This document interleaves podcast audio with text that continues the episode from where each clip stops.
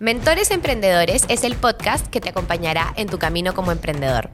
Cada capítulo tenemos un nuevo mentor que al igual que yo es un emprendedor que ha pasado por muchísimos retos al momento de emprender.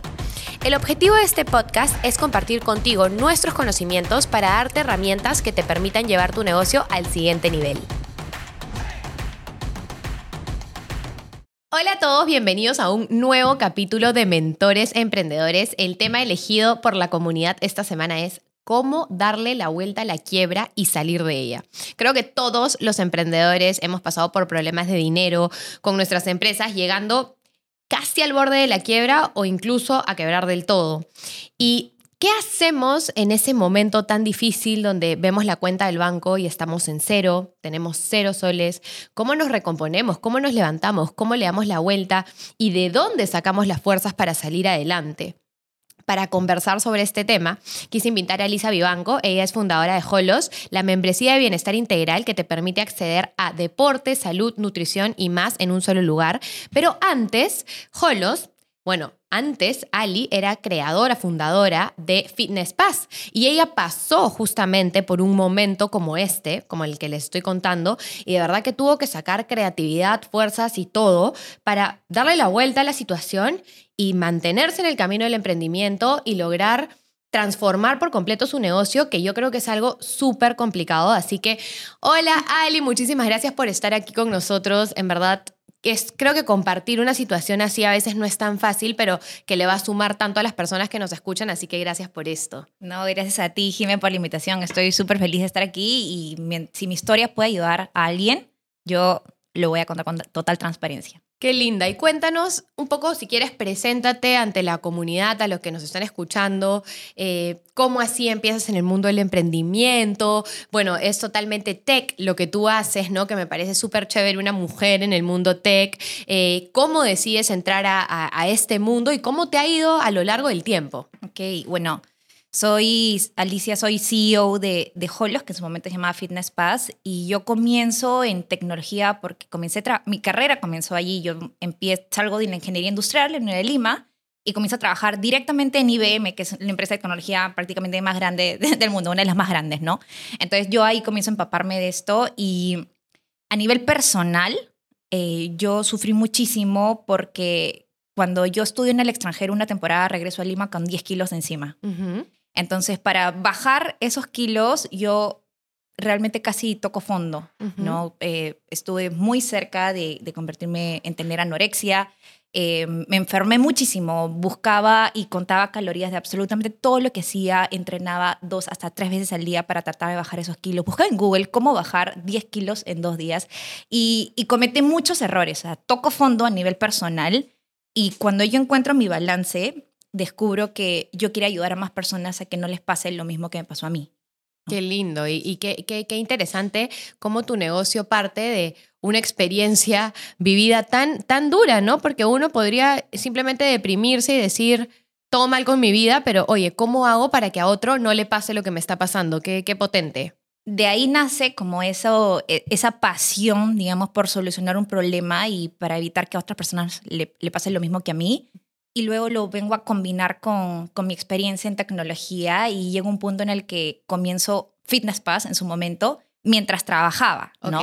Entonces era una cosa loca de que trabajaba de 5 de la mañana a 8 de la mañana en el emprendimiento, luego hacía el horario de oficina de 9 a 6 y luego de 6 a 11, 12 de la noche, todos los días, sábado, domingo y así estuve por un año wow, no, no había vida. Bueno, lo que nos pasa a la mayor parte de los emprendedores, ¿no? Que a veces en ese momento difícil para ti combinarlo con un trabajo también dependiente, no una chama corporativa, pero creo que los que nos metemos a emprender creyendo que vamos a trabajar menos horas en el día están totalmente equivocados porque es el triple de trabajo. Es horrible, totalmente pasado. O sea, yo lloraba, por ejemplo, era yo como que del estrés.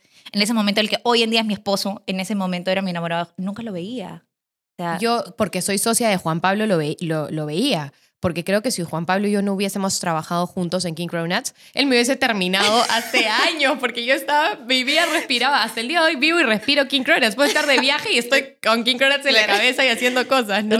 Uno, lo tiene todo el tiempo en la cabeza, ¿no? Y sí. yo creo que lo que callan los, las parejas de, de, las de los emprendedores, literal, que no los ven. Sí. Este, y cuéntame, o sea, empiezas Fitness Pass, que en su momento era un app, yo, yo lo recuerdo, fui usuaria, que podías acceder a muchísimos puntos donde hacer deporte, ya sea de yoga, de box, de funcional, lo que sea. Tú podías entrar a ver qué cosas habían disponibles, te registrabas en una clase y ibas en cualquier distrito, en cualquier horario que te quede cómodo, ¿no? Entonces era como una plataforma de deporte súper chévere que te ayudaba a mezclar un montón de disciplinas. Tal cual. Ok. Ah, ¿Y qué es lo que pasa con Fitness Pass? Bueno, llega un punto en el que crece, crece. Yo dejo mi trabajo corporativo y me voy a dedicar 100% a esto porque estaba creciendo. Y viene la bendita pandemia. La, bendita, pandemia, que todos odiamos. sí, tal cual. Y mi industria fue sumamente golpeada, ¿no? Muchas, eh, muchas empresas también, ¿no? Pero nosotros especialmente porque nuestro modelo de negocio se basaba en el acceso presencial a estos gimnasios. Y al cerrar todas estas compañías, todos estos emprendimientos, porque al final los gimnasios también son emprendimientos, prácticamente yo me quedo sin negocio claro, porque ahí, o sea, aparte que no podías salir de tu casa y mucho menos ir a un gimnasio que en ese momento todos los gimnasios, de hecho, fueron los que más se demoraron en abrir, ¿no? Por todos los protocolos. Exacto. Me muero. Entonces me quedo sin ingresos. Yo ya tenía un equipo pues considerable y mi equipo con un background muchos de tecnología, o sea, es un perfil caro, ¿no? Tenía personas en mi equipo con perfiles caros, básicamente. Y ahora era como, ¿y cómo miércoles voy a pagar la planilla que, de este mes? O sea, literalmente esa era la pregunta, ¿cómo voy a pagar mi planilla? O sea, porque tu, tu caída fue como... Brutal. De, de la noche a la mañana, o sea, de un día a otro. Y no solamente me quedo sin clientes, me quedo sin proveedores me, creo, me quedo sin una, plata, una plataforma ahí parada que no tenía acceso a nada. O sea, cero total, cero, así, cero. Lo que se, iba, lo que se vendió el mes no tenía nada que me iba a ingresar en ese mes. Y lo peor todo es que, claro, hoy en día nuestra tecnología ha ido evolucionando, pero en ese momento yo no tenía pagos automáticos. O sea, yo, por ejemplo... No había una suscripción. No había una suscripción. Era todos los meses tocarle la puerta a cada usuario y decirle, oye, págame, pues ya me toca, ¿no? este, ya se te cumplió el mes, vuelve a pagar. Entonces, yo no tenía ni siquiera la seguridad que a fin de mes, después de ese 15 de marzo que lo tengo en la cabeza, me marcó, nos marcó, ¿no? Eh, yo ese 30 de marzo no iba a tener cómo pagar mi planilla. Así. Dios, ¿y cuánto había en la cuenta del banco? No, o sea, nosotros vivíamos prácticamente que al mes. Claro. Nada. Lo que entraba, lo que entraba, todo salía y se reinvertía y si cada vez ganábamos más plata y éramos, éramos rentables. Entonces, ¿qué hacíamos? Contratábamos más gente, invertíamos más en marketing. ¿no? En ese momento éramos netamente B2C, o sea, íbamos de frente al consumidor final. Y creo que ahí hay que hacer una pausa bien interesante porque las personas y muchos emprendedores decimos, cómo es que vivimos el mes a mes. Pero es que no es que tú vives el mes a mes porque no eres eh, rentable. Bueno, hay personas que no tienen un modelo de negocio rentable, pero en la mayoría de los casos, o en algunos de los casos, eres rentable, solo que cuando tú ves que queda un poco de dinero en tu empresa, no lo quieres llevar para ti, lo quieres reinvertir, quieres invertir más en marketing, quieres arreglar esa cosa en tu local que la podrías mejorar, quieres contratar a ese puesto clave que lo necesitas para hacer que tu negocio sea mejor y crezca. Entonces, a la hora de la hora, lo que te queda, ya sea poquito o mucho, lo usas para seguir mejorando. Entonces, los emprendedores vivimos en una constante del mes a mes. Exacto. No, y hoy en día eh, en mundo startups, que al final Holos es una startup, se habla del runway, ¿no? ¿Cuánto tiempo tienes de vida, ¿no? En, tu banco. En tu banco. Y en ese momento que nosotros no habíamos levantado capital, todo lo iniciamos con ahorros propios, así, sacándonos la miércoles, era como, oye, tengo tres meses. Tenía tres meses para pagar mi planilla, pero al ritmo, pero eso es con ventas. Claro. ¿No? Al cero, sol, cero soles era como, no, no tengo cómo mantener a esta gente, pero yo la necesito. Uno, porque los quiero, son personas que nos han dedicado su vida. Dos, porque si yo voy a darle la vuelta a la situación, o sea, yo siempre supe ¿ah? eso, yo siempre supe que no me dar por vencida. Pero ¿cómo te sentiste? O sea, en el minuto que te das cuenta, ok, esto no da para terminar este mes. ¿Qué hago? ¿Cuáles fueron los sentimientos? ¿Cuál fue qué, ¿Qué pasó por tu cabeza? O sea, ¿cuál fue tu plan de acción? ¿Cómo reaccionaste? y nos hicimos, o sea, teníamos dos opciones cuando pasó la pandemia. O llorábamos o innovábamos. Y decidimos hacer las dos. Primero lloré mucho, mucho. Y luego al día siguiente, como párate, ya, o sea, tenemos que salir de esto. Y encima tenía a cientos de usuarios parados sin poder utilizar la plataforma, tratando de ver cómo, oye, ¿qué les digo? que ¿Cómo vamos a solucionar? Espéranos un poquito, ¿no? Tenía eh, el equipo, tenía mentores. Entonces, en ese momento fue, fue una confusión, ¿no? No sabíamos qué hacer. Y tuvimos un momento en el que nos juntamos, mis fundadores y yo, y es como, mira, vamos a ponerle una fecha. a- hasta este punto vamos a remar, vamos a sacar plata de nuestros ahorros del banco, vamos a comenzar a pedir prestado, pero vamos a, a- a que esto siga hasta que abra la pandemia. Supuestamente duraba pues, dos semanas, ¿no? Eh, entonces, al inicio fue como muy decisiones a, cort- a corto plazo, ¿no? A corto plazo. Y una vez que decidimos, mira, nos vamos a levantar de esta y supuestamente dura dos semanas, entonces vamos a solucionar algo que nos dé liquidez inmediata. Entonces, hicimos una cosa, comenzamos a ver qué oportunidades tenemos con los propios recursos que, que ya, ya están construidos, ¿no? Y dijimos, si ya tenemos una comunidad creada, vamos a monetizar con esta misma comunidad. Ujú. ¿Qué necesita mis propios usuarios? Entrenar de Entrenar casa. de casa. Tal cual. Entonces, ya teníamos la plataforma, vamos a comenzar a vender mancuernas, vamos a comenzar mats de yoga, vamos a comenzar a vender las ligas para que entrenen en casa.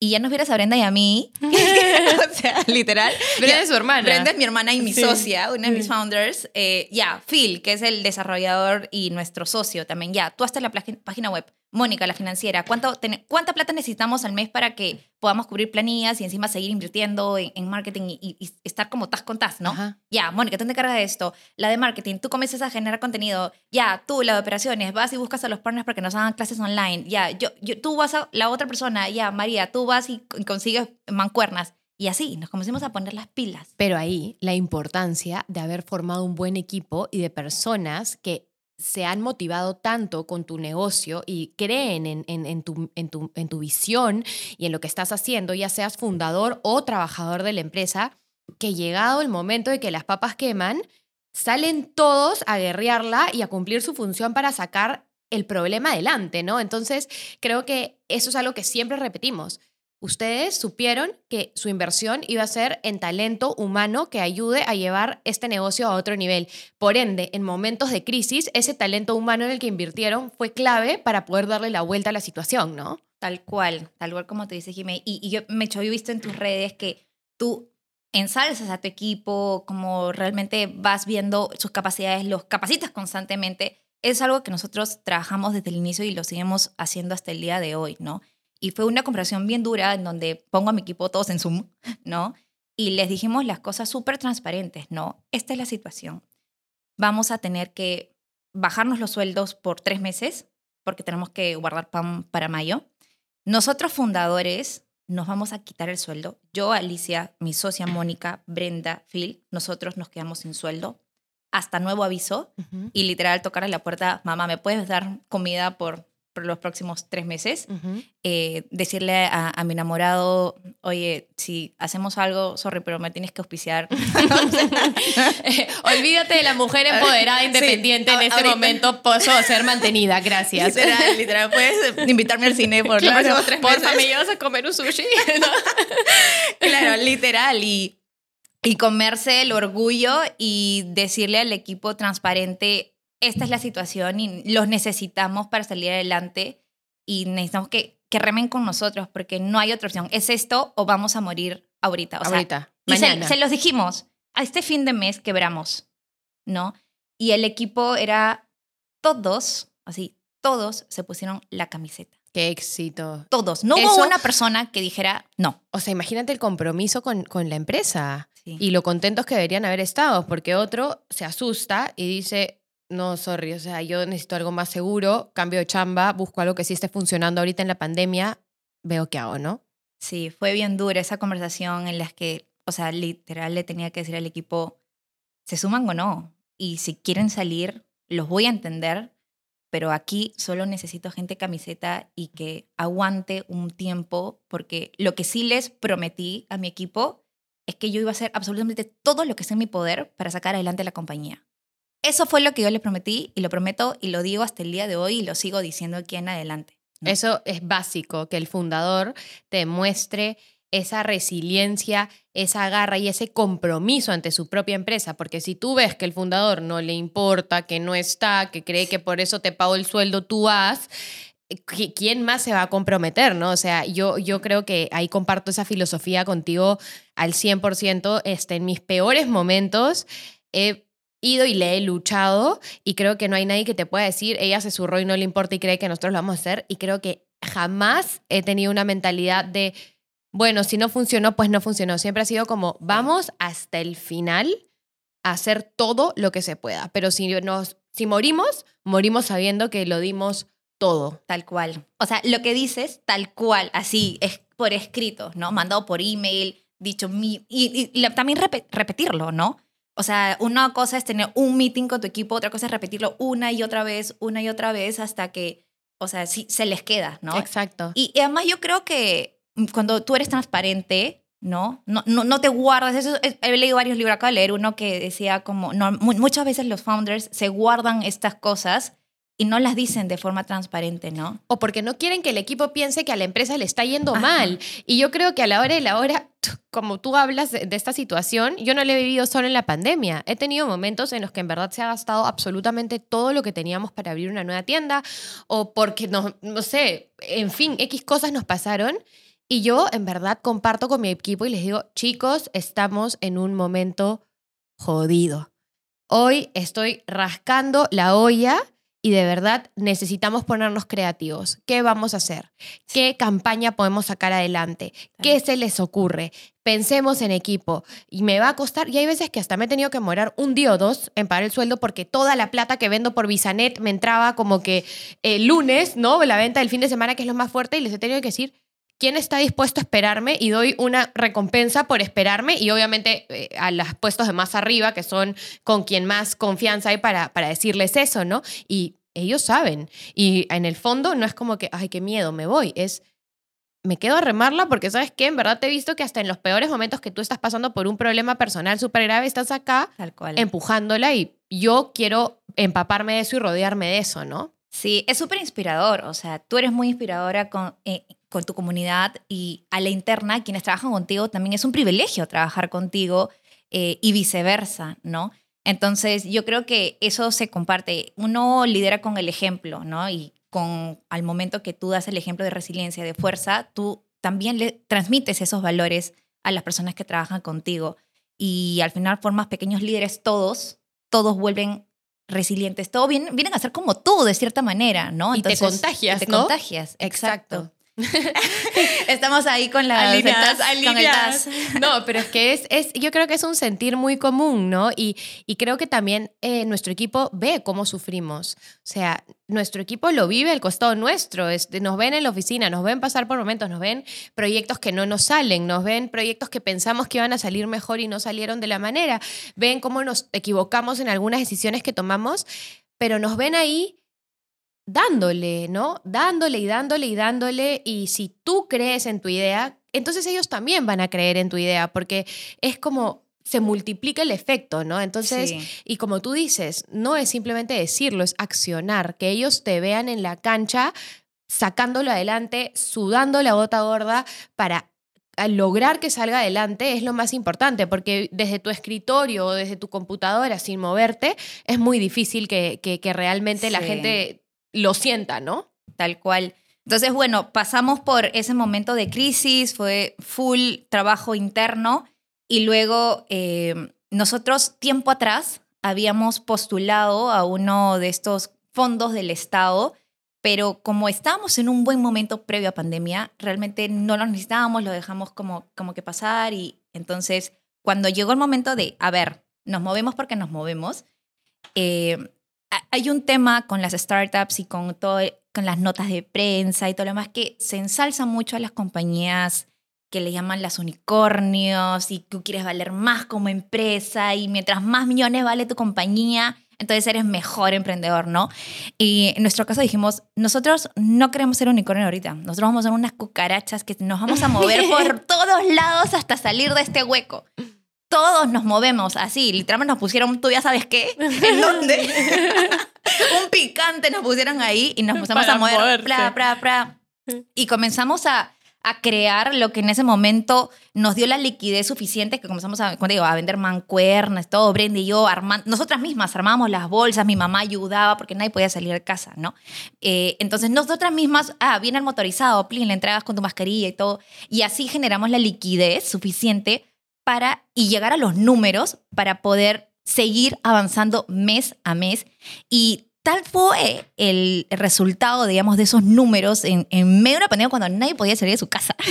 y mientras trabajamos también por tras bambalinas para crear la plataforma y, este, y este cambio que vamos a hacer de propuesta de valor, que los números nos dieron incluso para pues, seguir, seguir invirtiendo en producto. Y ya llegó un punto en el que mis fundadores y yo dijimos, mira, nos vamos a poner una fecha límite. Si nosotros hasta el 20 de diciembre no hemos generado este número de ventas, bueno, nos buscaremos un trabajo corporativo, eh, qué pena porque hemos llegado hasta aquí, pero, vamos a hacer una remada más, ¿no? Y había algo dentro de mí que de verdad no me iba a rendir. O sea, decía, la siguiente sí va a funcionar, ¿no? Yo no llego hasta aquí solo para quedarme hasta aquí. Yo puedo, yo sé que de alguna forma vamos a encontrar a darle la vuelta a la situación y mes a mes, midiendo los resultados casi que diarios. Claro, estar detrás del Detrás. número, detrás de la venta, Detrás. con la mente en la máxima creatividad Sí. de qué más puedo hacer Y sin gastar. y sin gastar. Que ahí sale el arte del emprendedor. Porque muy fácil es invertir cuando tienes el capital, cuando tienes todo en eh, los inversionistas gigantes atrás tuyo. Ahí, ¿quién no lo hace? Pues no lindo, pero a ver dónde está la, la, el- el- el- esta chispita del emprendedor de cómo logro con poco. Sí. Y sabes que me acuerdo que cuando armábamos estas bolsitas para vender, eh, que tenían ligas, ¿no? Eh, yo, yo firmaba y ponía Team Holos. Yo no, Team Fitness Pass en ese momento. Y dije, no, yo no puedo de- decir que yo soy su misma despachadora. Y de ahí digo, oye, no. Yo debería decir. claro. Yo misma, y yo misma le firmaba, como, porque realmente yo estaba haciendo esas bolsas. Claro. Y mi, mi otras, o sea, mis fundadores y todos iban trabajando también tras bambalinas y además llegó un momento en el que, ok, somos humildes también de saber que no, no podemos con todo, vamos y pidamos ayuda. Entonces comenzamos a pedir ayuda a nuestros mentores, eh, Carlos Rojas, Mauricio Andújar, son personas muy capas a las que fuimos, oye, necesito un consejo, ¿no? Ujú. Y un momento, claro, con confianza, claro que nos pasamos de la mano y nos llevar todos los días, ¿no? Con confianza. Bueno, necesito que te mudes a mi casa porque... Sí, ya, o sea, cero roche, o sea, cero roche, tú levantas la mano y siempre hay alguien que está dispuesto a ayudarte, Sí. siempre. Sí. Y ese, ese es el peor problema cuando tienes vergüenza o crees que no te van a ayudar y no lo haces pensando en esto. Oye, no hay peor gestión que la que no se hace. Y lo peor que te puede pasar es que te digan que no. Exacto. Entonces, listo, te dijeron que no, pero lo intentaste, ¿no? Exacto, tal cual. Y, ¿Y qué te decían ellos? O sea, ellos me seguían, ellos dijeron, lo- la solución que le dieron, porque en medio de la pandemia la solución fue crear el store, me dijo, fue, fue magnífico, pero esto no te va a funcionar todo a largo plazo, ¿no? Tienes que crear una solución paralela que sí sea algo a largo plazo. Y eso hicimos. Como que la venta de los productos te permita respirar ahorita Exacto. con un poco, porque no es como algo trascendental, ¿no? De hecho, al final empezaron a salir muchas personas que hacían lo mismo al toque dándole la vuelta, pero haz esto para respirar, pero mientras anda trabajando en la estrella. Y eso fue lo que hicimos, trabajar aquí, generar ingresos para respirar mientras íbamos construyendo nuestro brazo tecnológico que, con una nueva propuesta de valor. Ok. Y eso hicimos. Y justo ahí como por salió del cielo mientras uno seguía remando en la ola, ¿no? Eh, nos ingresa los fondos de Innovotech que habíamos postulado pf, un año atrás, creo, ¿no? Ok. y nos dio todavía un impulso más y ahí fue donde llegamos otra vez a ser rentables. Imagínate, yo decía, esto, o sea, literalmente le dije a mi equipo, voy a quebrar el 30 de marzo y ahora nuevamente hemos- recuperamos la rentabilidad y ahí fue donde levanto una ronda de 600 mil dólares con inversionistas peruanos, americanos, un fondo mexicano. ¿Cómo levantas esto? O sea, y, y- y porque yo escucho tantas personas diciendo levanto fondos de rondas, de rondas, pero ¿cómo llegas a una ronda, no? Házmela si quieres en resumen chiquito para luego continuar en qué, en qué termina toda esta historia, ¿no? Sí, puede, puede ser un, un nuevo podcast porque es todo un, un- un proceso, ¿no? Pero básicamente le pido ayuda a las personas correctas demuestro lo que éramos capaces de hacer y era levantarnos de una quiebra y les muestro la visión con números palpables de lo que Holos iba a llegar a ser. Entonces, estas personas creen en mí y es que yo te digo algo, Jimé, o sea, yo ya estoy tan convencida de lo que podemos lograr que nadie me va a convencer de lo contrario. O sea, no les queda más remedio que creer lo que yo les digo, porque ya... Porque tú ya te la crees. Yo ya me la creo. Yo lo voy a hacer con inversionistas, sin inversionistas, pero yo voy a llegar y iré más rápido. Es como, no sé, tú tienes una meta aquí y puedes ir en un Lamborghini, como puedes irte en un carro súper chiquitito o en bicicleta. O caminando. Pero tú llegas, Pero tú llegas, ¿no? Entonces, ese fue como el pitch en el que yo iba. Es como, yo voy a llegar contigo, sin ti, pero ojalá que te puedas unir a nosotros. Y sabes qué es lo importante?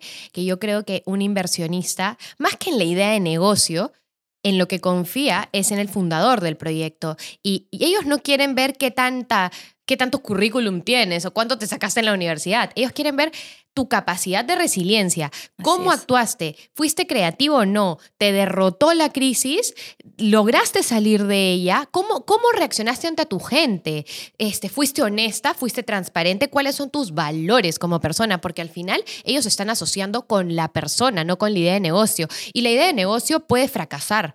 Pero contigo pueden seguir a otro proyecto y otro proyecto porque en lo que creen es en ti. Entonces creo que eso, que tú la hayas tenido tan clara y que tú hayas tenido, oye, ¿sabes qué? Me la creo confío en, en, mi potencial. Yo no vengo acá y me achico pensando que quizás no lo voy a hacer. Tengo mi idea clara y para eso he estudiado, trabajado y lo estoy logrando y te la vengo a ofrecer. Me parece genial. Y así fue, tal cual como dices, y ya, ya salió en ese momento, potenciamos nuestro producto, esto ya fue en el 2021. ¿Cómo se te ocurre el cambio de propuesta de valor? O sea, ¿qué, qué, qué dices? ¿Cómo cambio Fitness Pass a qué?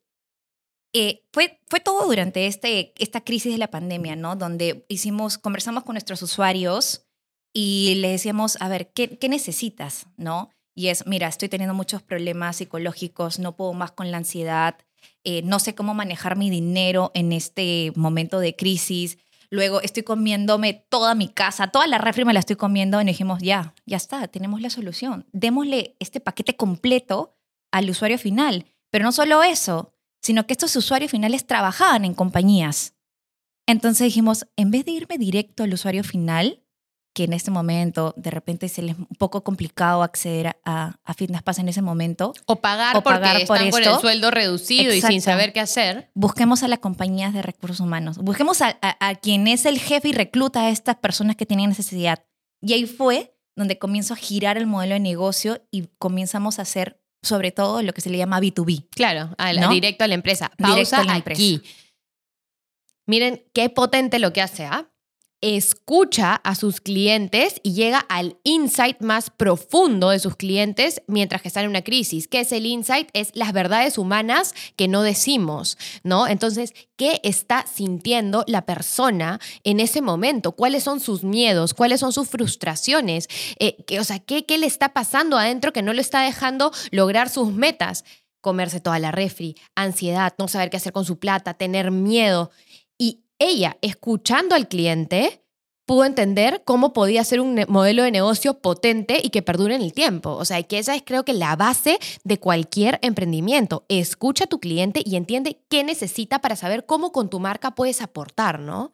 Sí, eso fue lo que hicimos, tal cual lo escuchamos, sacamos los insights y comenzamos a salir un poco del molde de lo que veníamos haciendo por casi tres años. Dijimos, vamos a ir entonces por el otro lado. Esta persona este usuario final no logra trabajar bien, está siendo poco productivo, ¿no? Es, quiere estar todo el día echado durmiendo. ¿Cómo lo ayudamos? Y de ahí fue donde dijimos, claro, vamos a las compañías directamente y comenzamos a cerrar así, negocio tras negocio. Y yo decía, Dios, ¿qué está pasando? Pregunta para todos los que acá les interesa, ¿cómo llegas a las empresas, porque todo el mundo dice, desarrolla el canal corporativo, que es buenísimo, la empresa va a hacer una venta mucho más grande que ir cliente a cliente. ¿Cómo hiciste tú para saber qué empresas, cómo tocarles la puerta, qué decirles. Primero decidimos, a ver, ¿quién de la empresa compraría esto? ¿no? Y nos dimos cuenta que era el canal de recursos humanos. Pero también nos dimos cuenta que las compañías muy grandes tienen procesos muy lentos en recursos humanos. o normalmente recursos humanos es el, el, la- el área al que menos presupuesto le dan en la empresa. ¿ya? Esa es la realidad. Entonces, ¿cómo hacemos para que inviertan en esto y comenzamos a tocar ya no solo recursos humanos, sino CEOs? Ok, al que sí le interesa Al que sí bienestar le para interesa. su equipo. Porque la, la orden tenía que venir desde lo más arriba. Claro. ¿No? Oye, vamos a gastar en esto por más que el presupuesto Exacto. no dice eso, pero lo vamos a hacer por nuestro equipo. Exacto. ¿Y cómo llegamos a esa información indagando incluso con las de... Pero que me pasó un proceso, ¿no? Usuario final, a ver, ¿quién lo contrata? Recursos humanos. A ver, ¿quién contrata recursos humanos y le da el presupuesto que antes no existía? Porque antes no había, no era tan normal tener Ajá. una línea de bienestar. Ajá. Y a ver, ¿quién, ¿quién decide esto? El CFO. ¿Y quién le dice a esto al CFO? El CEO. Y ahí llegamos y de la nada comenzamos a hacer... Pásame el teléfono de quien te contrató en tu empresa, porfa. No, literal. Hicimos campañas de refiere a tu empresa y gánate gratis una membresía, refiere, o sea, refiere a tu empresa y te damos un ticket de 200 soles. Ah, o sea, lo comenzamos a máximo. llegar así. Oye, campañas de referidos, bien interesante, ¿ah? y, y así comenzaron a, a- a darnos estos contactos y comenzamos a cerrar compañías transnacionales que hoy en día, claro, ya pasó, eh, esto fue en el 2021, 2022, comenzamos a potenciar, levantamos la ronda 2023, ahorita estamos trabajando con las compañías más grandes que existen en, en Latinoamérica, no solamente de Perú, sino también en México y en Colombia.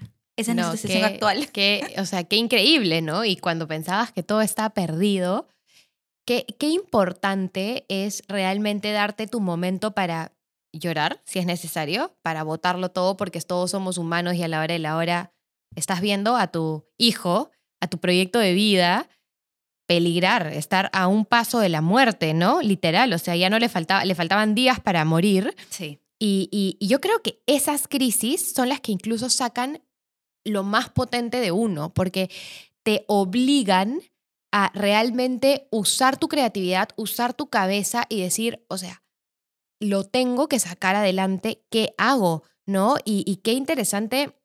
Tú has dicho varias cosas acá que, que yo me, que me llevo, es escuchar a tu cliente, entender qué necesita, no solo conocer quién es el cliente, sino quién es el comprador, cómo llegar al comprador, porque no siempre el cliente es el que paga, o sea, el usuario es el que paga. Entonces aquí, oye, ¿cómo puedo llegar a una masa crítica mucho más grande?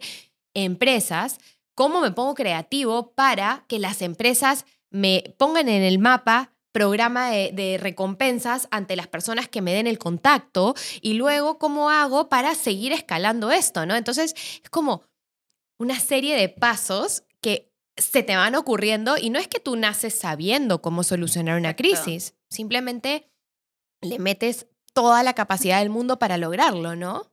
Tal cual, tal cual. Es, así un- es una secuencia de actos y, y de decisiones y de muchas cagadas también. O sea, Sí. también te equivocas mucho en el, en Sí. el camino, pero yo creo que, o sea, en todo este proceso, uno de los más grandes aprendizajes es como, o sea, ni voy a permitir que los buenos resultados y lo que se llamaría éxito se me meta a la cabeza y tampoco voy a permitir que cada vez que me caigo y siento que fracaso, como que, ah, me duele el corazón. O soy un fraude. O soy un fraude. Cero, cero. Todo es un proceso y, y es como tú vas remándola y a veces hay una ola que está ahí y justo esa era la hora adecuada, viene, te levanta. Pero luego sigues avanzando tras bambalinas y equivocándote un montón. A veces no llegas a esa, a esa abrazada y finalmente llega esa que te vuelve a levantar y es una y otra, una y otra y una y otra. Y no puedes permitir que ninguno de estos procesos, ninguna de estas decisiones te golpee, ¿no? Te llevas a, hacer piel dura. Y, y- y al final yo creo que cuando se nos viene el momento de la lluvia, llueve y hasta truena y te la ves verde y ya dices, ¿qué más me puede pasar? Pero siempre, no sé, por lo menos a mí, siempre de alguna forma o converso con la persona adecuada o me tomo un momento para, para pensar y regresar a mi centro y volver a entender qué es lo que necesito hacer, ver el panorama con un poco más de claridad o, o- o lo que fuera, hasta, hasta en verdad ir a tu psicólogo y como que soltarlo, son momentos que, que te permiten decir, ok, pausa, esto va a haber una solución, ¿cómo seguimos adelante? Está que me llueve encima, que me truene encima, pero sí, sí puedo, ¿no? Y creo que eso es lo más importante, cómo eliminar el, el, el, el síndrome del impostor, el que te dice a ti este lado de tu cabeza, no puedes, ya la fregaste, mira qué mal lo estás haciendo, uy, ya fracasó tu negocio, uy, ponte a buscar un trabajo, no vas a poder nunca, ¿para qué te metiste en eso? Hay que callar a esa voz que, no, que es nuestro peor enemigo y a veces nosotros la tenemos dentro e irnos por el lado de, ¿sabes qué? Yo puedo, confío en mis habilidades, confío en mis capacidades y a la hora y la hora uno aprende, o sea, uno aprende. Yo creo que de esto, si te vuelve a pasar, ya tienes todo un aprendizaje de lo que has construido, de lo que has logrado, de cómo le diste la vuelta y la siguiente va a ser más fácil y vas a tener más herramientas. Entonces, yo creo que eso es lo más importante. ¿Cuántas personas se sienten un fracaso porque quebraron un negocio? Ok, quebraste, tomaste malas decisiones. Ok, eh, ¿qué pasó? Evalúa. ¿Por qué quebraste? ¿Qué hiciste mal? ¿Qué pudiste haber hecho mejor? ¿Qué aprendiste? Ahora, ¿cómo utilizas lo aprendido para volver a hacerlo? Y quizás no quieres volver a emprender porque ahorita, ¿sabes qué? Sabes que es una cosa intensa y no te provoca, pero ¿cómo lo aplico para mi vida, para ser mejor y finalmente mejora continua es lo que hace que los emprendedores terminen saliendo adelante y logrando este éxito que llamamos que de verdad yo creo que al final nada, no todo lo que brilla es oro. Y, y, podemos ver muchas cosas, como hablaba con Miguel en el capítulo pasado, pero a la hora de la hora, todos los negocios, pequeño, mediano, grande, pasamos por problemas, tenemos momentos de crisis y simplemente son los que tienen la capacidad de seguir luchándola, las que se quedan en el, en, el tiempo. Cual, tal o cual. sea, eso es. Tú acabas de mencionar el tema de, del síndrome del impostor y, y, yo creo que eso es, eso es algo que está con, de forma continua, ¿no? O sea, incluso, no sé, en redes o algo, uno puede salir súper seguro, pero cuando estás en tus cuatro paredes,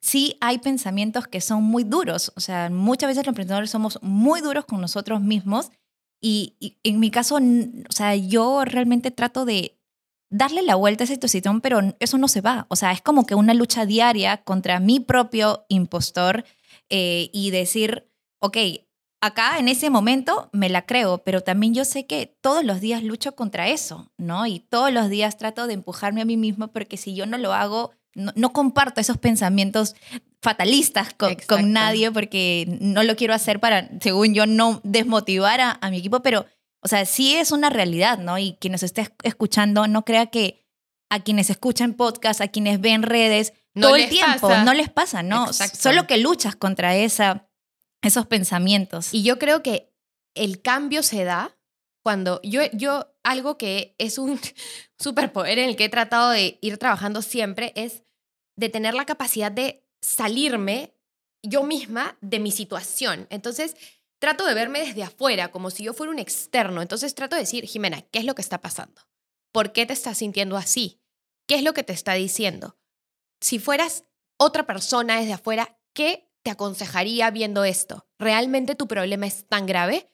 ¿Hay solución? ¿Qué te estaría diciendo tu papá en este momento? ¿No? Entonces yo trato de salirme y ver desde afuera lo que está pasando. Y, y, no quiero ser ajena a mi problema. O sea, yo no es que digo, ay, vos del impostor no existes, chao. Eh, o, uy, me mataste. Trato de, ok, estás ahí, te reconozco, te, te escucho, pero sé que eres el impostor. Entonces, un toque, no me hundas, porque tengo mi otro lado, que es El Salvador, que me está ayudando, entonces relájense, ¿no? Entonces es como, pareces loco hablándote con tu, tú, mi yo y mi otro yo, pero estamos en las mismas. ¿Sabes que a esa voz le he puesto nombre? ¿Cuál es? de verdad. Tu alter ego. Mi alter ego, esa personita, esa personita se llama María Eugenia. Cuando María Eugenia me habla y me comienza a decir cosas horrorosas, oye, María Eugenia, salte de aquí, mamita, salte de aquí, lárgate. Nombre de Cruella de Vil, para el cual le he puesto. Yo le voy a llamar a mí a Cruella, ¿no? Ahí está. va a tener nombre también. Y así comienzas a reconocer cuando te habla Cruella o cuando eres tú Jimena. Exacto. Porque Jimena no se diría esas cosas tan horribles a sí misma. Exacto. Probablemente Cruella. Está María Eugenia, que es una tal por cual. Son unas ratas, esa Cruella y esa María Eugenia. tal cual. Entonces, uno aprende a reconocer eso y ya vas luchando. Oye, votas a la María Eugenia, votas a la Cruella y sigues, y sigues avanzando, ¿no? y aprendes a vivir con eso. Yo creo que se vuelve más fácil como todo en la vida como todo lo que aprendemos día a día, como a mí me dicen, y, muchas veces, ¿sabes qué? Me dicen, ay, tu vida parece perfecta, ¿no? Siempre estás sonriente. Oye, si yo te contara la cantidad, y acá mis chicos no me van a mentir, todo lo que me pasa en mi día a día a nivel personal y la cantidad de batallas que tengo que luchar y la cantidad de malas noticias y problemas. Y no es que quiero salir a fingir y, y no ser este, vulnerable, es que realmente he aprendido que la vida tiene problemas y he aprendido que muchas veces la vamos a sufrir y he aprendido que es injusta y he aprendido a vivir con eso. He aprendido a entender que voy a tener buenos momentos, que voy a tener malos, pero bueno, eso no puede afectarme a mí como persona, mi alegría, mi energía, mi vibra, porque cuando he llegado a momentos de tener la energía, la vibra y la actitud en el piso, no he logrado nada. ¿Me entiendes? Entonces, eso tu cerebro lo entrenas, aprende y dice, ok, nuevo, nuevo momento, nueva situación difícil, perfecto, mantengamos energía arriba porque sabemos que así salimos más rápido, listo, vamos, vamos, vamos. Y no es querer hacer un show, es autoentrenarte como para cualquier cosa que haces en la vida, ¿no? Tal cual. Y, yo creo que muchas veces estamos tratando de buscar soluciones, pero para mí, más bien hacerte las preguntas correctas. Te haces la pregunta de qué es lo peor que te pueda pasar. Si sucede eso peor que tienes en tu cabeza, ¿y qué? ¿Vas a morir? ¿Vas a morir? No. No. Vas, puedes fracasar, puedes quebrar, ok, si quiebras, ¿qué harías? Bueno, me busco un trabajo. Y si no encuentras ningún trabajo, bueno, entonces me pongo a vender lo que lo sea. que sea, ¿no? Pero te hacen las preguntas adecuadas de acuerdo al momento que estás viviendo en vez de estar buscando solución, solución. No, no, no, pero un ratito. Pregúntate, haz las preguntas correctas para el momento en el que estás y date cuenta que eso, esa, esa, esa, ese pensamiento realmente no es tan malo y si llega a suceder eso tan malo, igual vas a salir. Vas a salir. Sí. Ah, su. Tal ¿No? es como, creo que todos lo sentimos y creo que eh, lo peor es compararse, lo peor es eh, ver, oye, pero este emprendedor yo siento que le va mucho mejor que a mí, oye, pero este emprendedor, porque esa es cruela también, fregándote ahí el cerebro, es María Eugenia diciéndote, ah, pero mira, tú en redes no ves que esta es perfecta, que esto le va increíble, todo el día sonríe y tú, ¿no? Porque, Dios mío, eso no es, o sea, todas las personas somos humanos, todos sentimos, todos las cagamos, todos metemos, tengo, tengo unas metidas de pata que ni te podría decir. He pasado por momentos de crisis financiera personal, millones, o sea, pero se aprende, ¿no? y, yo creo que eso es lo más importante, o sea, eh, lo tengo tatuado, resiliencia, la capacidad de sobreponerte ante cualquier problema y creo que ese es un lema de vida que cuando yo entendí que era lo que me iba a tocar para siempre, porque mi vida nunca va a ser perfecta, nunca voy a hacer todo tener bien, voy a poder tener problemas de salud y que me vaya financieramente increíble. Puedo ir que tener una super salud, toda la gente que me ama y lo que tú quieras y tener problemas financieros. me puede pasar de todo y siempre va a haber algo ahí. Entonces, es muy importante esta capacidad de nosotros de oye, ¿sabes qué? Vamos, tú puedes, Jime. Y como tú dices, ¿no? Pregúntate las cosas correctas. Piensa cuál podría ser el peor escenario, porque muchas veces ese peor escenario no es tan grave como, como nuestra mente ya se, se loqueó y el hámster ahí dándole vueltas al problema, ¿no? Y no solo en no encontrar la solución, sino problema, problema, ¿qué voy a hacer? ¿Qué voy a hacer? ¿Qué voy a hacer? Ya morí, ya morí, ya morí. Pausa. Respira. O sea, respira. Respira. Respira. Sí, tal cual. Eso, eso ha sido para mí fundamental, ¿no? Para con el tema de cómo superar la quiebra. Y eso te prepara para cualquier otro momento difícil, ¿no? Y si bien hoy en día estamos en una situación completamente distinta, felizmente, creo que si volviera a pasar, volveríamos a tomar las decisiones que nos funcionaron y, y eso nos va a servir, nos sirve para siempre y además forma un precedente en ti, ¿no? Te crea piel dura, te crea esa capacidad de decir, ya lo hice una vez, ok, va, que venga la siguiente. Ya, estoy preparada. Eso es increíble. y yo creo que eso es lo bonito de tocar fondo. Porque sabes qué? Te das cuenta de que pudiste. Y tú mismo, oye, yo soy capaz. Y tu cerebro, tu cuerpo, todo es sabio. Y recuerda, pude. Entonces la siguiente ya no es tan grave. Y creo que por eso no hay que tenerle miedo a, fallar, no hay que tenerle miedo a los momentos críticos de nuestras vidas.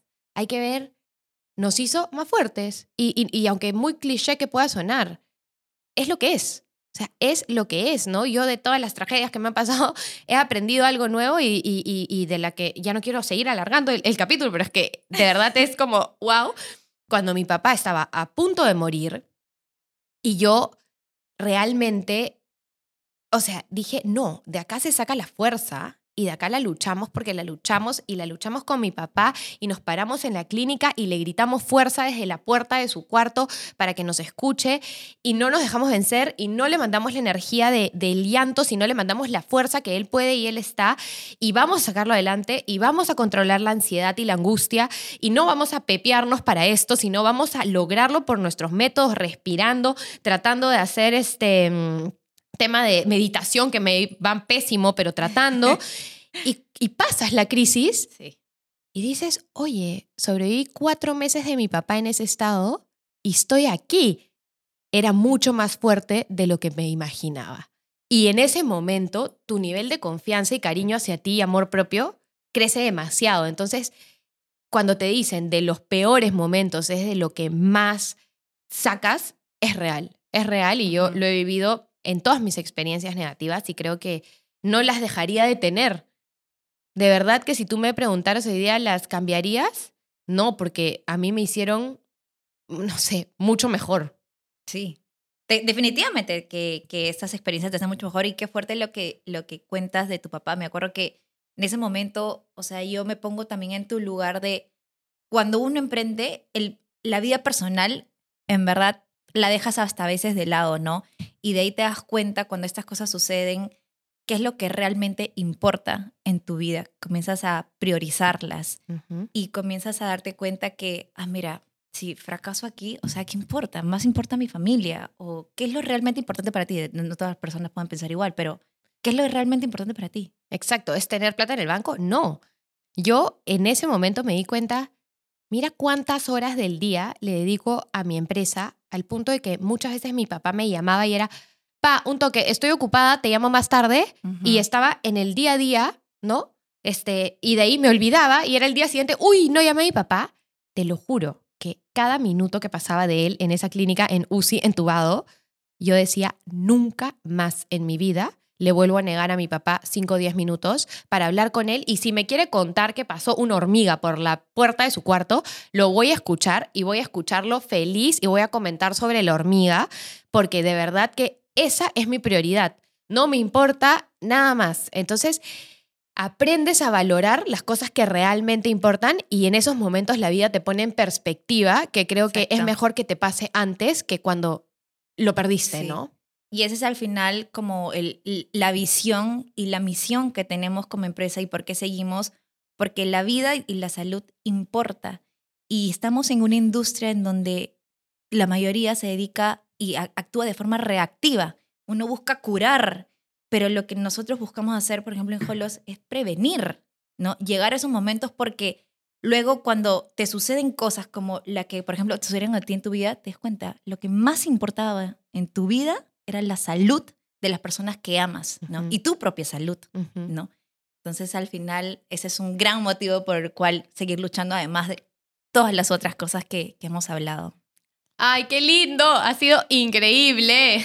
ha sido increíble. Le juro que es como tan bonito todo lo que pasamos los emprendedores. Nos puede costar tanto, pero a la hora de la hora siento que la recompensa que siente uno es multiplicada por 100 y que cada victoria o cada logro, de verdad tenemos que tomarnos un rato para reconocérnoslas y quizás mañana va a ser una cagada de nuevo, pero sabes que hoy lo hiciste bien, ¿no? Entonces creo que eso debería de ser como momentos que realmente nos demos y, todos aprender de, esta, de este tipo de conversaciones tan enriquecedoras que de verdad me ha parecido increíble lo que has logrado. Estoy demasiado contenta por ti. Todos, por favor, holos, vayan ahí, ya saben. Este, nada, ha sido lindo compartir contigo este episodio, Ali, de verdad maravilloso. Y no sé si tú quieres contarle o decirle algo más a la comunidad que esté escuchando antes del cierre.